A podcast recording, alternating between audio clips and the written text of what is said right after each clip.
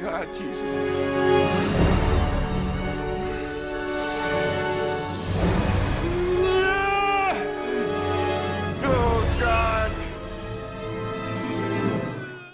大家好，我是戴眼镜拿着话筒的拉斯加偏偏。今年年初，我解说了惊悚犯罪电影《沉默的羔羊》，其中集凶残、智慧和优雅于身的杀人魔汉尼拔，给大家留下了极其深刻的印象。今天，我们将迎来《沉默的羔羊》系列的前传《红龙》，把时间倒退回八年前，看这位心思缜密的高智商杀人魔为何失手落入法网，又如何在被判处足足九个无期徒刑后，摇身一变成为警方的犯罪顾问，还亲手催生出了另一位更加变态的杀人魔牙仙。除了解说剧情以外，我还会结合原著剖析杀人魔牙仙的内心，深挖其真实原型。话不多说，咱们这就进入正题。故事发生在一九八零年的美国马里兰州。此时的拔叔还没有东窗事发，他的身份是一名德高望重的法医、犯罪心理学家，每天过着破案、吃人、听音乐的快活日子。这天，他正在欣赏交响乐，却发现乐团里混进了不和谐的音符。因为笛手频频失误，听得拔叔如坐针毡，便决定请他来家里促膝长谈。几天后，这位敌手就以一种特殊的方式出席了拔叔的家宴。没错，拔叔以敌手为食材，宴请了交响乐委员会的其他成员。大家从来没有吃过如此珍馐的美味，不禁有些好奇食材的来源。Divine looking amusebush If I tell you, I'm afraid you won't even try. 宾客尽欢，杯盘狼藉，拔叔独自收拾起残局。门铃却突然响起，来的是 FBI 的警探小白，他最近正在调查一起连环杀人案，心理学家拔叔就是本案的顾问，两个人也是老搭档了。FBI 调查发现，凶手每次杀人后都会取走受害者的某样器官，在拔叔的引导下，小白本以为凶手把内脏当做战利品收藏，直到今天，他儿子在切火鸡的时候提到鸡最嫩的肉在背部，顿时一语惊醒梦中人。连环杀人的其中一位受害者背部的肌肉就被挖走了。无独有偶，其他受害者缺失的器官也都是身上最美味的部分。小白顿时有了一个大胆的想法：凶手杀人或许不是为了收集器官作为战利品，而是为了提取食材。小白大半夜跑来找拔叔，一方面是为了验证自己的猜测，另一方面也是为了解惑。优秀的法医心理学家拔叔为什么从来没往这方面想过？答案很简单，因为拔叔就是那个连环杀人魔。他一边误导警方的调查方向，一边继续犯案，大快朵颐。眼见事情即将败露，拔叔不得不将屠刀伸向这位自己很欣赏的年轻人。他表示有什么话咱们明天再说，然后借口帮小白拿外套，其实是去拿刀。小白也没闲着，他翻开书橱上的菜谱，“小牛胰脏”四个字映入眼帘，而上一个受害者缺失的器官恰好就是胰脏。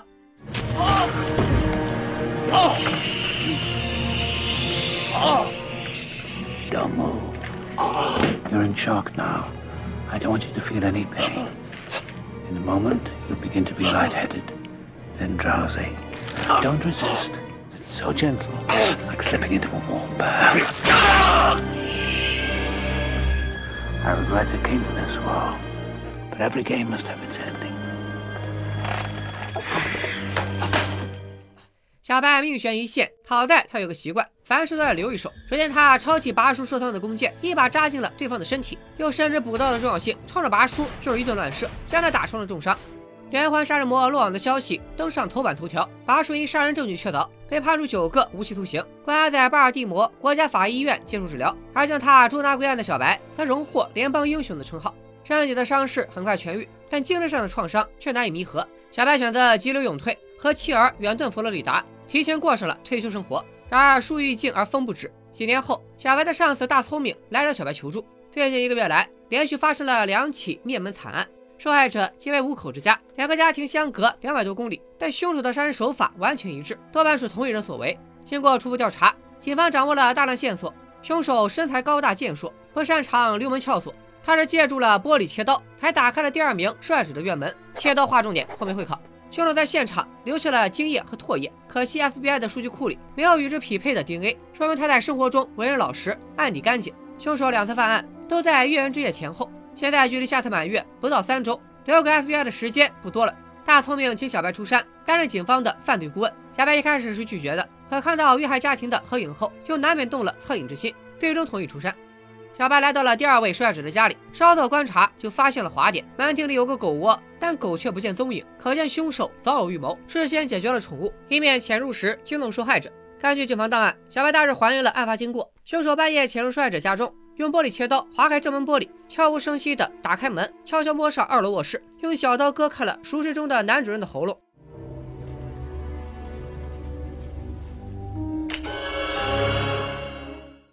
紧接着，凶手开枪击中女主人的腹部，却并没有立刻将她杀害，而让她亲眼看着丈夫断气。由于凶手使用了消音器，两个孩子此刻还在熟睡。凶手穿过走廊，来到儿童房，对孩子们痛下杀手，再将尸体拖回卧室。最后，凶手在尸体们的注视下，对女主人做了不可描述的事情，还在她身上留下了齿痕。奇怪的是，凶手打碎了家里所有的镜子，还把碎片塞进了受害者的眼眶。他为什么要这么做呢？小白回了酒店，在档案的环绕中 苦思冥想，终于恍然大悟：凶手之所以塞镜子，是为了让受害者的眼睛看上去栩栩如生，亲眼见证他的受刑。警方在女受害者身上发现了爽身粉，我们戴硅胶手套的时候会在手上抹爽身粉当润滑剂，说明凶手触摸女受害者时很可能摘掉了手套。那么尸体上，尤其是眼眶附近，一定有凶手的指纹。根据小白的提醒。化验科果然在女受害者的眼角膜上提取出了一部分大拇指的指纹，然而并没什么卵用，数据库里依然没有匹配。FBI 根据尸体上的齿痕还原出了凶手的牙齿，乍一看就像鲨鱼一样参差不齐，还带锯齿。破案了，凶手是戴家伟。根据这一特征。媒体记者给凶手取了铲子嘴，呃，不是，呃，取了个牙线的绰号。但你总不能去大街上挨个掰开腿检查吧？于是调查暂时陷入瓶颈。小白表示自己能力有限，当年也是在扒手的帮助下才破解了连环杀人案。现在该兑现诺言，放自己回家和家人团聚了。没想到大聪明听了这话，一言不发地盯着他。小白这才恍然大悟，感谢大聪明从一开始就没对他抱有期待，而是想通过他的关系请拔叔协助调查。毕竟只有杀人魔才最懂杀人魔。小白又打起了退堂鼓，可当他看到附近共进午餐的家庭，再次动了恻隐之心。我赶紧抓住牙仙，还会有更多家庭遇害。小白硬着头皮前往巴尔的摩法医医院和老熟人碰面。这几年来，白叔油盐不进，拒绝接受所有研究，拒绝接受任何人的探视，唯独小白是个例外。最近与研究拔叔的院长不免有些好奇。What was your trick? I let him kill me. 医院地下三层，时隔多年。小白和拔叔终于重逢，躺在床上的拔叔都不需要睁眼，体面气味就猜到了小白的到来。在沉默的羔羊里，拔叔可是毕恭毕敬的站着迎接克拉丽丝。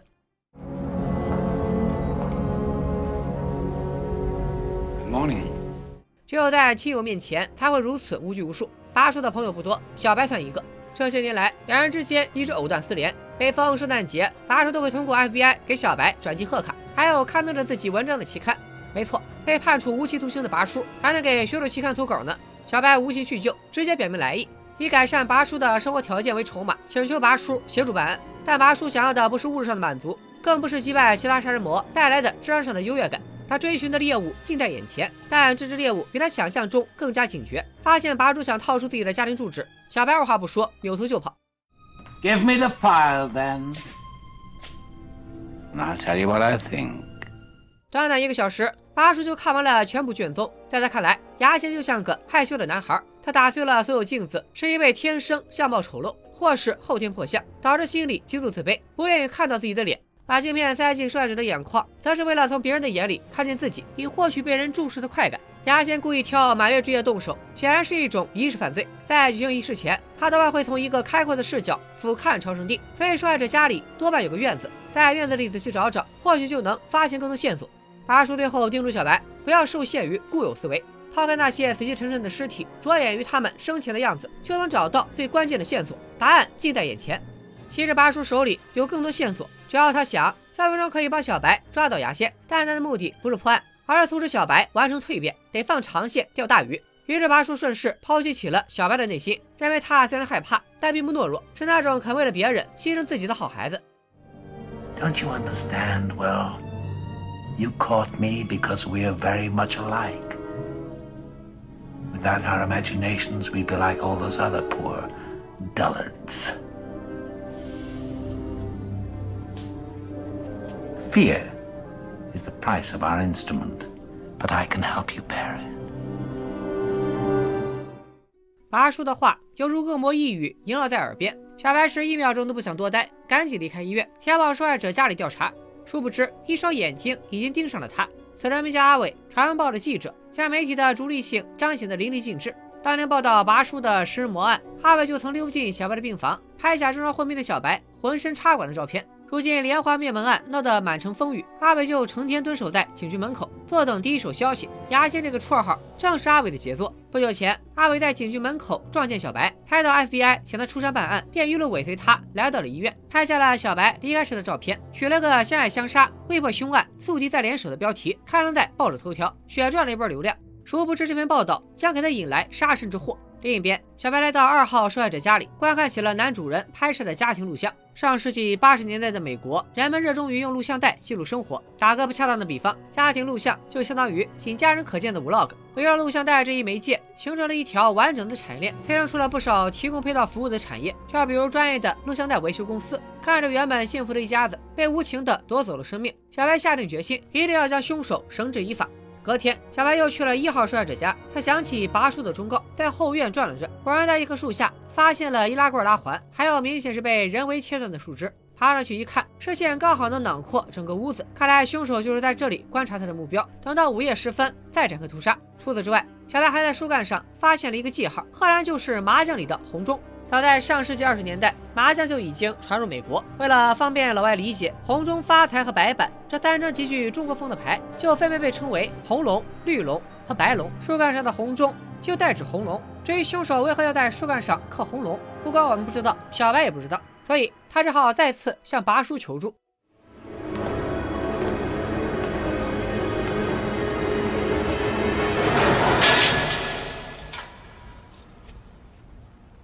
Good morning, Will. 经过律师的极力争取，这位无期徒刑的囚犯每周有半小时的放风时间，可以被反绑双手，在这片小冰球场里散步，像极了拉磨的驴。为了防止被驴咬，骗子还特意在地上画出了警戒线。面对小白的询问，拔叔当起了谜语人。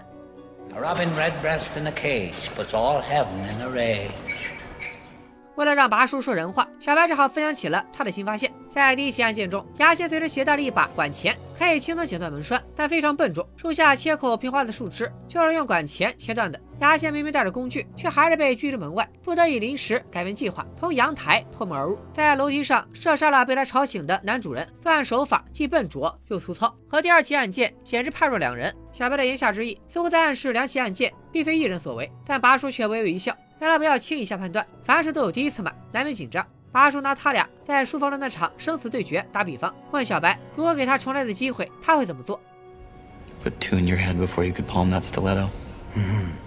Very good, well.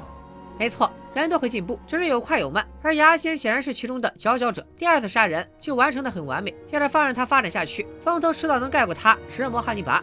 先前我们提过，拔叔看似帮忙办案，其实有自己的小算盘，那就是引导小白完成蜕变，成为和他一样的怪物。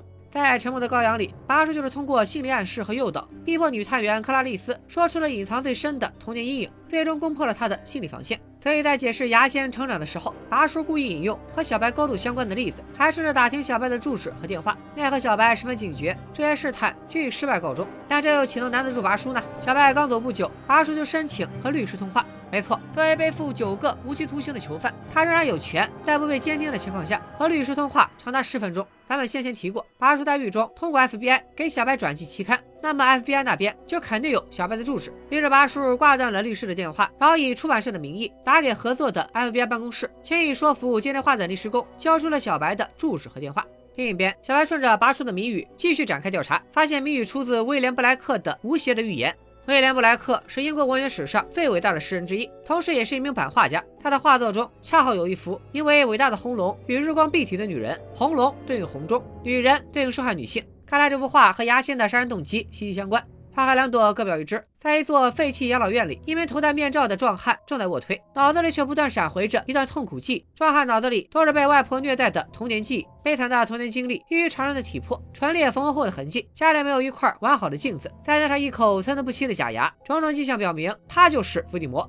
他就是灭门连环杀人案的凶手牙仙。根据喉咙的原著，我先给大家讲一讲牙仙的童年经历。他的母亲遇人不淑，为了爱情勇敢私奔，却在即将临盆时惨遭抛弃，独自生下了牙仙。发现孩子天生蠢烈，万念俱灰的女人竟然抛弃亲骨肉，将牙仙送去了孤儿院。直到牙仙五岁那年，他外婆得知自己还有个外孙，为了打压已经再婚、生活幸福的女儿，这才去孤儿院把牙仙接回了家。等待着牙仙的不是家庭的温暖，而是折磨终生的噩梦。外婆将自己的别墅改造成了养老院，对外出租。其实她最讨厌生活无法自理的老人，尤其对尿床深恶痛绝。曾经为了尿床这种小事，就威胁要剪掉牙仙的小伙伴，还让牙仙自己去拿剪刀，属实是在人家头上拉屎，还要问人家戒指。但是长期缺爱的牙仙，大概是斯德哥尔摩症病入膏肓，居然对外婆言听计从。要不是外婆健忘，没有付出行动，那牙仙的小伙伴说没就没了。外婆去世以后，牙仙将外婆的假牙留作纪念，继续住在荒废的养老别墅里，直到他通过新闻认识了拔叔，瞬间成为拔叔的迷弟，天天给他写信。牙仙有一本名为《伟大的红龙》的手账，其中一页贴满了拔叔的照片。记者阿伟的那篇报道也被收录其中。只见牙仙在阿伟的头像上画了个红圈，胆敢抹黑偶像拔叔，阿伟死定了，耶稣也留不住他。至于拔叔的宿敌小白，也难逃牙仙的猎杀。牙仙怒火直冲脑门子，然后。然后就去上班了。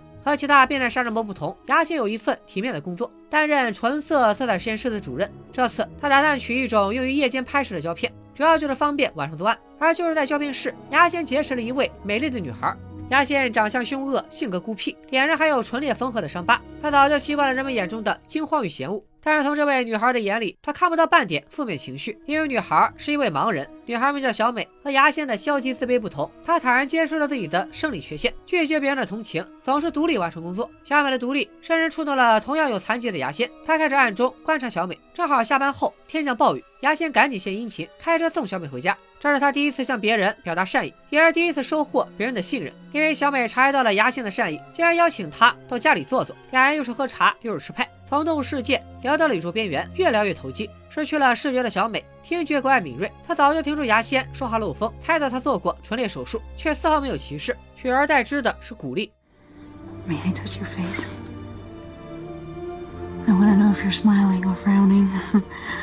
I want to know whether I should just shut up or not.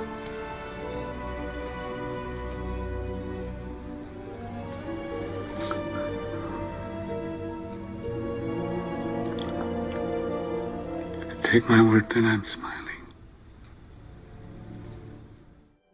第二天，清洁工从拔叔牢房的卷宗纸里发现了一封写在厕纸上的信，中间一段被人销毁了。没错，寄信人正是牙仙。牙仙在信中问了很多关于小白的问题，看来是打算对他下手了。这时候肯定有人要问：他们不检查拔叔的信件吗？确实不查，也没法查。按照东大国的法律，没有搜查令，院方无权拆开私人信件，顶多用 X 光照几下，确保里面没有金属。院方乱成一锅粥。此时，拔叔正被五花大绑关在禁闭室，现在已经超出了常规保洁时间。再这么拖下去，迟早被拔叔察觉，信件被发现。大聪明灵机一动，让院方假装断电，以延长关押拔叔的时间，用宝贵的一个小时提取信上的毛发和指纹。经过一番检查，FBI 果然在上面找到了一个毛发，信件上的齿痕也和他们还原出的牙形牙齿一模一样。信件的内容令人震惊，学生除了对拔叔的仰慕，就是对媒体记者的厌恶。牙仙还建议拔叔在给他们起绰号的传闻报上刊登草稿密文的招聘启事，如此二人便可以一明一暗进行交流。为了便于拔叔销毁信件，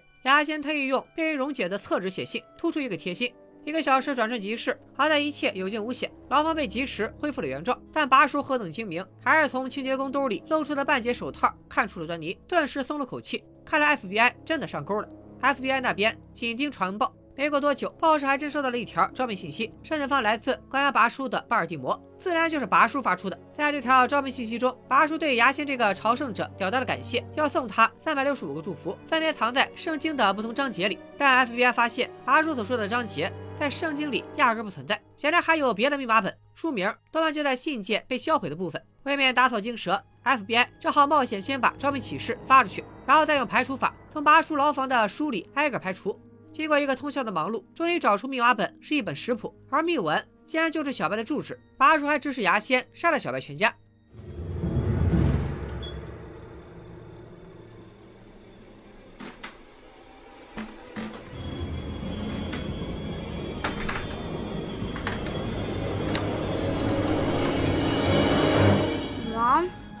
幸好 FBI 及时破译了密码。又出动了直升机，将小白的老婆孩子救了出来，然后安置在了大聪明弟弟的乡间别墅。除了寥寥数人外，没人知道这里。其实这都是拔叔的布局，他故意暴露信件，又故意指使牙仙对小白的家人下手，为了就是动摇小白的心理防线，激化他对牙仙的仇恨。一旦小白杀死牙仙报仇，就意味着他完成了蜕变。对这种心理转变感兴趣的小伙伴们，可以去看另一部悬疑片《七宗罪》，或者前两年很火的一部韩剧《他人即地狱》，在我的首页也能搜了解说。这里就不赘述了，让我们回归剧情。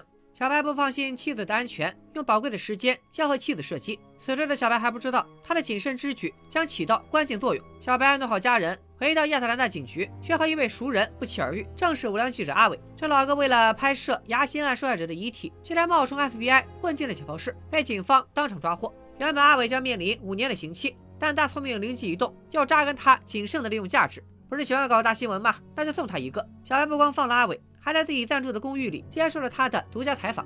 小白上下嘴唇一碰，瞎话张口就来。他说：“FBI 调查显示，牙仙是在乱伦家庭里长大，杀人冲动，原子性无能，喜欢强行和男性受害者发生关系。总之就是什么难听就说什么。以上信息都有顾问拔叔盖章确认。拔叔他老人家就说牙仙是他的迷弟，现在整宿睡不着觉，是要将他开除粉籍。说完还和阿伟来了张合影。”故意暴露窗外的建筑，让牙仙能够推断出公寓地址。没错，小白打算以这篇假新闻激怒牙仙，再以自己为诱饵引蛇出洞。公寓周围二十四小时布控，大楼顶上都是狙击手，就等牙仙冒头。牙仙看到报道，果然火冒三丈，可他没去找小白，而是找上了阿伟。没办法，谁让他叫阿伟呢？等阿伟再次醒来，发现自己被人扒光了，四肢都被万能胶粘在了轮椅上。追逐流量的无良记者这回终于怂了。双眼紧闭，连声道歉，生怕不小心看到牙仙的真容，被对方灭口。牙仙却有意让阿伟看一看最真实的自己。Don't want your god Jesus，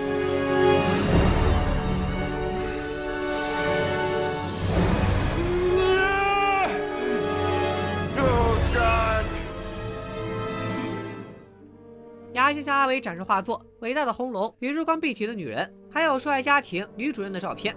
牙仙疯狂地崇拜红龙，认为自己原本是个普通人，但每多杀一个人就更强大一分。如今俨然成了红龙的化身。而那些受害女性就是画作中日光蔽体的女人。至于阿伟，则不过是粪坑里的蛆虫。朱德和杀人魔近距离接触，自己的小命被对方完全拿捏。阿伟彻底崩溃了。为了一丝生的希望，他难道只是记录下他对红龙的敬仰之情？但牙仙又岂会轻易放过他呢？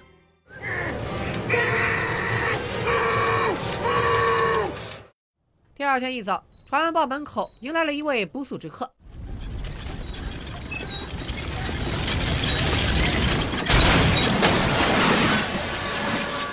阿伟死了，但是在死前如愿火了一把。阿伟的录音被送到了 FBI 手里，当做牙仙的宣战书。FBI 立刻展开头脑风暴，很快分析出大量线索。首先，牙仙一定有一辆货车，才能把阿伟连同轮椅运到报社门口。第二，距离专栏登报和阿伟遇害中间不超过一天，说明牙仙住在距离芝加哥车程六小时以内的地方，才能第一时间看到传闻报。附近报刊亭的老板或许见过他的真面目。第三，那架轮椅很明显有些年头了，顺着生产编号追根溯源，也许可以找到牙仙的踪迹。大家分头行动，都忙碌了起来。只有小白知道，他们所做的一切都是徒劳，因为阿伟的死只是个意外，并不符合牙仙的杀人习惯。为了找到更多线索，说服牙仙对自己下手。小白第三次来到了精神病院，经历了上次的传信事件，拔叔的牢房都快被搬空了，但他那份淡定和从容的气质却丝毫未减。小白以增加福利为筹码，要拔叔传信出去，让牙仙来找他对决，完成拔叔未完成的愿望。但拔叔却无视了小白的请求，反而聊起了阿伟遇害案。他说，真正杀死阿伟的人不是牙仙，而是小白，因为小白早就料到新闻曝光以后。牙仙一定会除掉阿伟，可小白却放任他这么干了。可见小白其实打心底里认同这种以恶制恶的行为。见拔叔不肯亲自帮忙，小白只好退而求其次，希望拔叔指出牙仙挑选受害者的标准。可拔叔又讲起了谜语，说牙仙转变为红龙的关键在于转变。至于他挑选目标的标准，也早就暴露在了你眼前。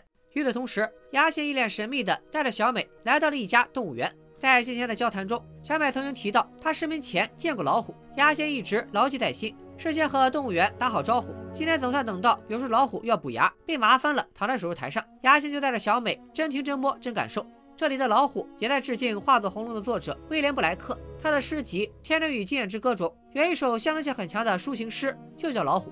在牙仙的鼓励下，小美的手缓缓抚过老虎的身体，而牙仙也沉醉其中，仿佛被摸的是他自己。小美在老虎蛋蛋上稍作停留，牙仙也跟着一阵恍惚。当老虎强劲的心跳。通过听诊器传进耳朵，小美不禁露出了纯真的微笑。如果牙仙不是杀人魔，这一幕竟如此浪漫。看完了老虎，小美顺理成章的和牙仙回了家。出于盲人的谨慎，她先用盲杖测量出了客厅到大门的位置，也为本片最后的反转埋下了伏笔。二人在音乐中把酒言欢，小美借着酒劲儿，突然提起同事们对牙仙的看法。这位沉默寡言的壮汉，其实一直都是同事们谈论的焦点，尤其是女同事都觉得他非常神秘，身上透着一股危险的吸引力。They ask me if you are as strong as you look. 感情生活如同一张白纸的牙仙，哪里经得起这般诱惑？当场就就站起来换了张唱片。他表示自己要看一卷和工作相关的录像带。电视机里赫然又是一户五口之家，显然这就是牙仙的第三个目标。纯色色彩实验室的工作让牙仙能够轻易接触到私人家庭录像带，他就是通过录像带挑选目标。把玉温香入怀，伴随着柔美的音乐，看着下个受害家庭的录像，牙仙彻底沦陷。第二天一早，牙仙醒了，却很快陷入了巨大的痛苦之中。按照他以往的犯罪习惯，所有和他发生过关系的女性都要被献祭给红龙。而这一次，他动了真情，实在对小美下不了手。牙仙的精神早已分裂为两股，一边代表伟大的红龙，另一边则是弱小但保有良知的牙仙。双方在他脑中斗得不可开交。正在花园里遛弯的小美还不知道自己正在鬼门关外徘徊。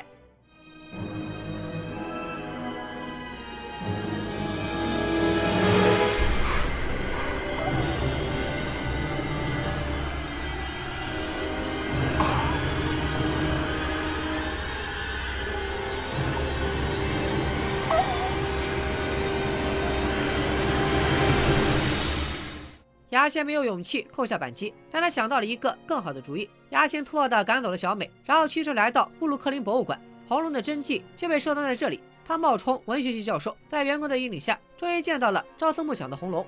牙仙二话不说，一棍子把员工打晕，然后竟把画作撕成了碎片。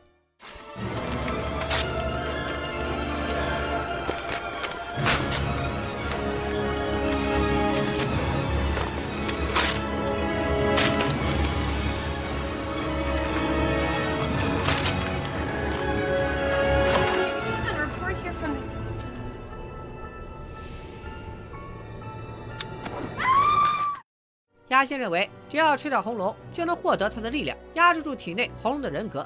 与此同时，经过拔叔的提醒，小白又翻出了第一位受害者的家庭录像，看了一遍又一遍，终于发现了滑点。录像里受害者家的大门用的是门栓锁，但是小白实地探访时发现，那扇门不光换了锁，还被锁死了。牙仙根据过失的信息，以为受害者家里还是门栓锁，还特意携带了笨重的断线钳。牙仙第二次犯案，带了把玻璃刀，用来划开正门的玻璃，在探手从内部拧开门锁，无声无息地潜入屋里。由此可以得出两个结论：第一，牙仙事先就清楚受害者家里的布局；第二，他没能及时更新信息。小白继续逐帧观看录像，突然发现受害者家里的布局、家庭成员甚至宠物都出现在了录像带里。拔叔说的一点没错，答案果然近在眼前。牙仙正是通过录像带了解受害者的家庭信息，挑选作案对象。前两个受害家庭都在同一家实验室做过录像带。Chromolux.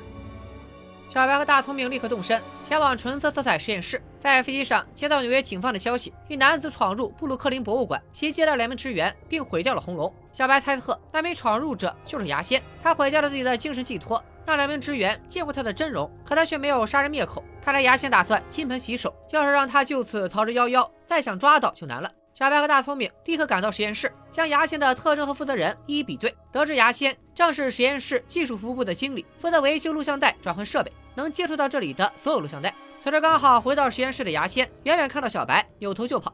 他想不通为啥小白能查到自己头上，不免怀疑起小美是不是他在自己家里摸到了什么，然后向 FBI 检举揭发。牙仙来到小美家里，本想找她当面对质，却正好看到她和一位男同事卿卿我我，顿时怒火中烧。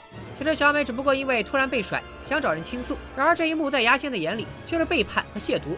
小美前脚刚回屋，牙仙就一枪给男同事开了脑洞，然后用麻药迷晕了小美。等小美再次醒来，已经到了牙仙的家里。无论蒙圈的小美再怎么解释，都无法得到牙仙的信任。红龙人格再度苏醒，想要杀掉小美，消除牙仙最后的弱点。可牙仙却想保护小美，两个人格是来回拉扯，最终想到了一个两全其美的办法。他将整座别墅点燃，然后举起散弹枪，打算先打死小美，再自杀。俩人共赴黄泉。面对生命威胁，小美依然对牙仙张开怀抱，这份纯真和至善再一次打动了对方，唤醒了牙仙人性中最后的良知。I can't do it. 等小白他们赶到现场，房子已经被熊熊烈火包围，而小美凭借惊人的记忆力，在最后关头逃出升天，将牙仙的死讯告诉小白。随着一声巨响，整座房子在爆炸中化作一片废墟。等大火扑灭，警方只在房子里找到了一具焦尸，牙仙最后的一生似乎就此灰飞烟灭。经历了如此剧烈的爆炸，牙仙的保险箱却奇迹般的完好无损，那本手账日记更是被完整的保存了下来，里面记录着他一路走来的心路历程。牙仙并非天生恶魔，多年的虐待造就了他扭曲的性格。小白读完不禁感慨颇多。牙仙已死，小白终于能和家人团聚了，本以为事情就此尘埃落定，可就在这时，反转来了。法医检测发现，那具焦尸并不是牙仙，而是被他爆头的同事。牙仙利用了小美盲人的特性，来了一招瞒天过海，金蝉脱壳。大聪明第一时间给小白示警，FBI 和警方也在赶来的路上。但墙上破碎的镜子表明，牙仙已经到来。他早已潜入屋里，挟持了小白的儿子。眼见儿子命悬一线，小白不得不丢掉防身的菜刀。看到儿子尿湿的裤子，小白灵机一动，突然装作一脸嫌弃，骂儿子是个窝囊废，威胁要把他的小伙伴嘎了。用的都是牙仙的日记里外婆骂他的句子，显然想借此激怒牙仙。Apologize. Say I'm sorry, Daddy. I'm a dirty little beast. I'm a freak. Say it! No! Say it! Dad! Say it or I will cut it off! I'm a dirty little beast! 牙仙果然上当，一把推开孩子，扑向小白，在他胸口划开一道深可见骨的伤口。好在小白有留一手的好习惯，兜里还藏着另一把菜刀，拼着以伤换伤，一刀扎进牙仙大腿。再趁机带着儿子躲进另一个卧室，翻箱倒柜找出手枪，对准房门。一旦牙仙闯进来，挡着他的只有子弹。一下，两下，三下，眼看着房门快被撞开。牙仙却似乎有所感应，竟然停手了。正在这时，门外传来小白老婆的呼喊声。原来他见父子俩迟迟未归，便进屋来寻找。殊不知牙仙就在他身后。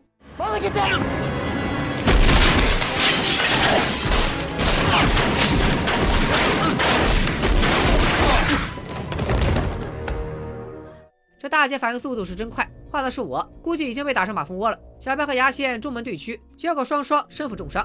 还记得之前小白教妻子射击吗？这会儿派上了大用场。只见妻子捡起枪就射，一枪爆头，还不乱枪补刀，连环杀人魔牙仙就这样憋屈的结束了他最后的一生。身中数枪的小白在鬼门关门口转了一圈，最后还是挺住了。但多次面对杀人魔的经历，使得拔叔对他的影响越来越深。尽管最后是妻子杀了牙仙，但小白还是害怕自己哪天真的蜕变成杀人魔，于是带着家人远走海外，过上了平淡又幸福的生活。但拔叔没有放弃，依然隔三差五给小白写信，劝他早日接受本性。直到今天，拔叔迎来了一位特殊的客人，一位年轻漂亮的女探员。What is her name？喉咙的故事就此落下帷幕。大家要是好奇来找拔叔的女探员是谁，他们之间又发生了什么故事，可以去看影片《沉默的羔羊》，或者在我的主页搜索，有非常详细的解说。这部《沉默的羔羊》系列前传《红龙》上映于2002年，结合了包括爱德华·诺顿、拉尔夫·费因斯和安东尼·霍普金斯等多位奥斯卡获得者，又有托马斯·哈里斯的原著背书。本该是一部极为优秀的作品，但对原著进行了改编，有的存在画蛇添足的嫌疑，有的地方则堪称神来之笔。首先是拔叔的暴露。原著中，小白发现连环杀人案的其中一名受害者身上有一处陈旧的剑伤，当初帮他治疗的医生正是拔叔。后来，小白在拔叔的笔记里意外发现了一张人体插图，图中赫然出现了受害者同款伤口。拔叔这才最终暴露，比起电影版的机缘巧合和灵光乍现要合理很多。原著中，别墅里那具焦尸属于牙仙在加油站遇到的愣头青，因为一些口角之争被牙仙残忍杀害。我本以为作者设置这段情节只是为了凸显牙仙的变态和残暴，没想到愣头青的尸体起到了完成最后轨迹的关键作用。电影版为了强调小美对牙仙的重要意义。把这段改成了枪杀情敌，还故意隐去了搬运尸体的环节，玩了一把叙事上的小诡计。原著中的牙仙并不是色彩实验室的管理层，而是精神病院的清洁工，长期通过交代厕纸里的书信和拔叔交流，不知不觉间被单方面引导，可以说是由拔叔亲手塑造出的杀人魔。电影版魔改了牙仙的人设，却保留了厕纸写信的设定，即便用便于销毁来强行找补，也多少有些牵强。值得一提的是，原著的结局，小白没有接到大聪明的电话，而是突然遭到牙仙的袭击，在荆棘丛中展开肉搏，惨遭实力碾压。是他的女友及时赶到，杀死了牙仙。电影中则是及时发现了端倪，和牙仙斗智斗勇，中门对狙，两败俱伤，由妻子最后补刀。电影的处理更有场面感，也更突出了小白的个人。书中小白的结局也不像电影版那么美好，尽管小白在和牙仙的搏斗中侥幸生还，但自己也被毁容，和女友的感情也走到尽头。身体和心理的残疾都无法痊愈，反倒是杀人魔拔叔作为这一切的幕后黑手，却能在精神病院里逍遥快活，非常讽刺。不知道大家更喜欢哪版结局呢？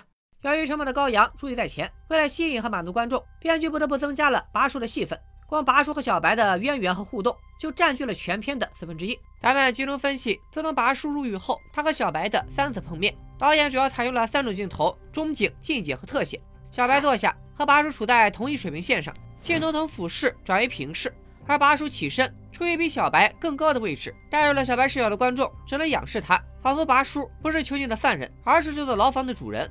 小白意图反抗拔叔的精神压制，也跟着站起身，两人又回到了同一水平线上。小白抛出诱人的条件，进行讨价还价式的威胁，但观众并没有因此松一口气。一般的导演拍摄对手戏都会用中景正反打，但导演选择了特写，突出双方心理的较量，却也让观众离拔叔越来越近。红龙的观众大部分都看过《沉默的羔羊》，早就对拔叔的行事作风留下了深刻印象。特写镜头让观众忽略了牢房和玻璃的存在，仿佛拔叔随时都会猛探头，一口咬掉观众的鼻子。一轮博弈后。双方看似平分秋色，小白也初步达成了目的。但是当他脱下外套，露出里面早已被汗水浸透的衬衫，黄文这才知道小白的心理压力有多大。第二次，两人在体育场会面，导演利用景别，故意不拍到拔叔被铐住的双手和固定在上方的钢丝。拔叔和小白离对方越来越近，观众的心也越来越紧。当观众以为这是小白在做梦的时候，咔，钢丝到头了，预期被彻底击碎，这是现实，这不是梦。第三次。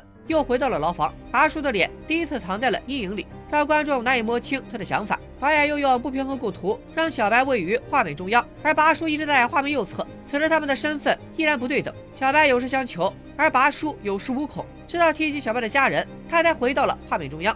见拔叔起身，小白企图故技重施，回到同一水平线上，但拔叔却转身照镜子。镜子在电影中往往能起到增加纵深、补充信息的功能。在这里，它形成了画框中的画框，很多电影都出现了类似的用法，比如著名的《霸王别姬》，镜像中的人物可以被视为遭到拘禁，心灵被封闭。更关键的是，这面镜子位于牢房内部，说明小白此时已经是拔叔的囚犯了。本片导演为布莱特·拉特纳，指导过《揭幕时刻》和《越狱》，除了在镜头语言上有两把刷子，还是个实拍狂魔。电影中有很多我们以为是特效的危险场面，其实都是实拍。比如牙仙和小美在燃烧的房间里对峙，演员的脸都被烤红了，枪管在高温下变得滚烫，根本握不住。甚至阿伟在传闻报门口铐索林骑士，这场戏也是实拍，真的有人套着防火衣和皮套坐在燃烧的轮椅上。在解说《沉默的羔羊》时，我曾经提到过拔叔的原型，原作者托马斯·哈里斯实地走访过很多监狱，深入研究了大量的变态连环杀人魔，将弑母奸尸的高智商杀人魔艾德蒙啃破。杀人烹尸的食尸鬼莱昂内尔·达摩和残害几十名女性的泰德·邦迪，三者加以融合，塑造出了《沉默的羔羊》里的汉尼拔。《红龙》的主角牙仙同样有其原型，正是臭名昭著的 BTK 杀人魔。他的本名是丹尼斯·雷德。1974年到1991年间，雷德在美国肯纳斯州维吉塔市犯下多起命案，受害者有十人之多，其中就包括一家五口。每次行凶之后，他还写信给媒体，向警方挑衅，称犯罪为方案。分为捆绑、折磨和杀害三个步骤，还用这三个单词的首字母给自己取了个 BDK 的绰号，还提供自己的出生年月、家庭成员等大量线索，气焰非常嚣张，很像另一位连环杀手十二宫。对他的故事感兴趣的小伙伴可以点击跳转或者主页搜索十二宫。咱们先回归正题，直到2005年2月，BDK 杀手雷德才终于落网，受到十项一级谋杀罪名的指控。但雷德并不会面临死刑判决，因为堪萨斯州在1994年之前都没有死刑，而他的罪行直到1991年，雷德最终被判十个有期徒刑，加起来一共175年。或许这就是片中拔叔被判处九个无期徒刑的灵感来源。直到今天，丹尼斯·雷德依然活得好好的，隔三差五还会接受媒体采访。对于自己的罪行，雷德没有丝毫悔意，反而将之视作传奇。Hours gloating on what he did. He had no remorse. None. 回到影片中，母亲的抛弃让牙仙缺少母爱，在心灵上，外婆的虐待威胁要割掉他的玩意儿，使他产生了阉割情节，认为自己是个性无能。牙仙锻炼身体以建立自信，他努力工作，升任实验室中层，迫切希望得到别人的敬重。而他真正开始杀人的关键契机，是接触到了威廉·布莱克的画作。威廉·布莱克是一位不得志的诗人画家，他出生于伦敦的贫寒家庭，没接受过正规教育，凭借非凡才智创造出一系列惊世骇俗的杰作，却不被主流认可与肯定。直到死后，他的作品才被证明。牙仙和威廉的经历何其相似，从童年时代起，威廉就充满了丰富的想象力，声称自己看到了别人看不到的异象，并把这些收入自己的作品中，充满了宗教与神秘主义意味，尤其是其中的红龙，蕴含着巨大的能量和重生的意味。布莱克已经在自己的作品中升华，而牙仙还需要时间蜕变，通过杀人获得他人的敬畏，在他实施犯罪的过程中，内心的缺陷也暴露无遗。其一，牙仙犯案时并没有对女性受害者性侵犯，不是不想，而是根本做不到。其二，大家注意两个细节：看录像带的时候，身穿泳衣的女主人弯腰突出胸部，牙仙立马暂停；和小美独处时，牙仙的视线总是在胸部停留，因为胸部象征着母性。爱上毛女小美，或许也是恋母情节作祟。即阉割恐惧、恋母情节于一身的人格分裂杀人魔，在小美身上同时得到了生理和心理上的满足，所以才会在最后萌生出金盆洗手的想法。经过这波咕噜解读，想必大家对这位杀人魔也有了新的认识。他的故事已经落幕，但拔叔的故事才刚刚开始。除了《沉默的羔羊》和《红龙》之外，这个系列还有一部《汉尼拔》，发生在水牛逼二案的七年后，交代了汉尼拔和克拉丽丝这对 CP 的结局。另外，还有一部美剧《少年汉尼拔》，算是整个系列的前传，讲述汉尼拔是如何从一位彬彬有礼的翩翩少年，成长为臭名昭著的杀人魔王。老规矩，本期点赞过十万，我就加班加点都给大家安排上。你们的支持就是我爆肝更新的动力。今天就说到这里，咱们下期再见，拜了个拜。